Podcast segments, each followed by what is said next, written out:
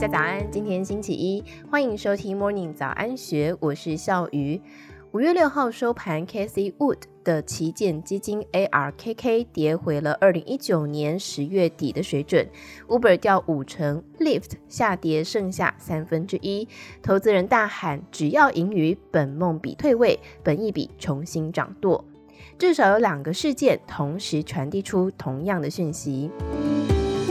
有两件事情传递出本梦比退位，本意比重回舞台中央。第一，破坏式创新的女股神凯萨琳·伍德 （Casey Wood） 正式跌落神坛。在四月底，她的旗舰基金方舟创新 （ARKK） 相较于年初刚好腰斩。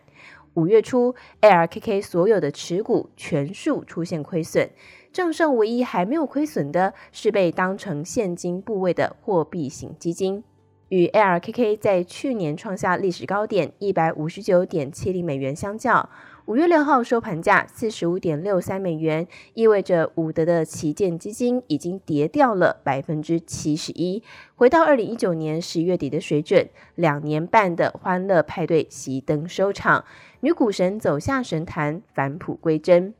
第二，轿车平台 Uber 与 Lyft 在五月四号公布今年第一季的财报。受惠于美国经济解封，Uber 缴出了年营收增长百分之一百三十六的优异成绩，Lyft 营收年增长率也有百分之四十四。但是让投资人大吃一惊的是，Uber 开盘大跌了百分之十一，当日收盘还跌百分之四点六五，而 Lyft 开盘更是瞬间崩跌百分之三十四，收盘跌了百分之二十九。到五月六号收盘，Uber 距离五十二周的高点刚好跌掉百分之五十，而 Lyft 跌到剩下三分之一。两家公司营收增长的故事被弃如敝屣，投资人高喊“给我盈余，其余免谈”。高举破坏式创新的女股神伍德与数十年来如一日的价值投资人老股神巴菲特，过去两年半的对决是金融教科书上一定要讨论的经典教材。今年四月三十号，当女股神的 ARKK 从高点暴跌七成之际，九十一岁的巴菲特与他的投资伙伴九十八岁的蒙格，在新冠肺炎爆发之后，睽违三年出现在波克夏公司实体股东大会。两位九十几岁的投资之神，口齿清晰，不断丢出幽默的笑梗，向全球投资人分享他们的投资哲学，时间长达五个小时。波克夏公布第一季的净利是五十四点六亿美元，远低于去年同期一百一十七点一亿美元，年增率是负的百分之五十三。但是大家仍然为巴菲特与他团队的操盘绩效大声鼓掌，因为去除股价剧烈波动造成的投资收益，波克夏的净利是七十点四亿美元，还比去年第一季高出了两千万美元。投资人肯定巴菲特，波克夏 A 股从年初到四月底为止，累计上涨了百分之六点六，而标普五百指数则是下跌百分之十三，更完胜了年初到四月底跌掉五成的 ARKK。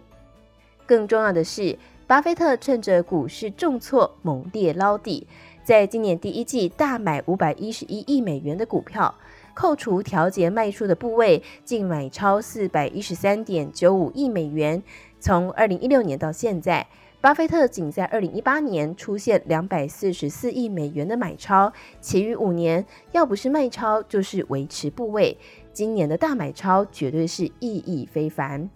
今年第一季，巴菲特贪婪加码，现金部位从一千五百亿美元大幅降到一千零六十二亿美元，在市场狂扫股票。与凯萨琳·伍德面临投资人撤资，被迫不断卖超、自断手脚的窘境，形成最鲜明的对比。而巴菲特重话抨击华尔街是沦为赌场，以及我所擅长的事，小学四年级就学会了，更将会不断被传颂，成为价值投资的金句。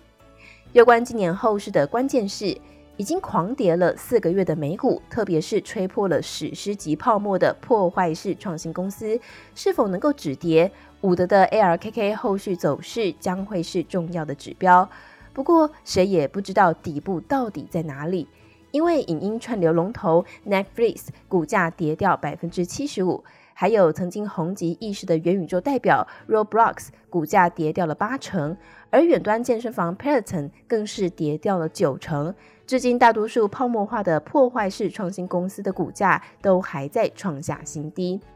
市场对 Uber 的反应具有高度指标性。Uber 今年第一季营收六十八点五四亿美元，年增百分之一百三十六。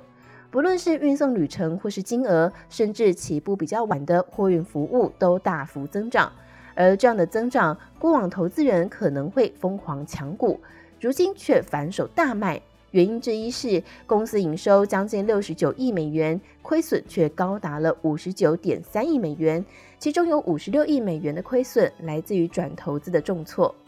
原因之二，以往让投资人疯狂暗赞的“只要成长不用获利”的营运模式，如今不再获得青睐。Uber 预估今年第二季的运送金额会在上升到两百八十五到两百九十五亿美元，比第一季劲扬超过百分之十。但是税前、息前、折旧与摊销前的利润 （EBITDA） 仅有二点四到二点七亿美元。股价暴跌之后的 Uber 总市值仍然高达了五百亿美元，一季运送十七亿次才创造两亿四千万美元的利益。投资人现在翻脸说不够了。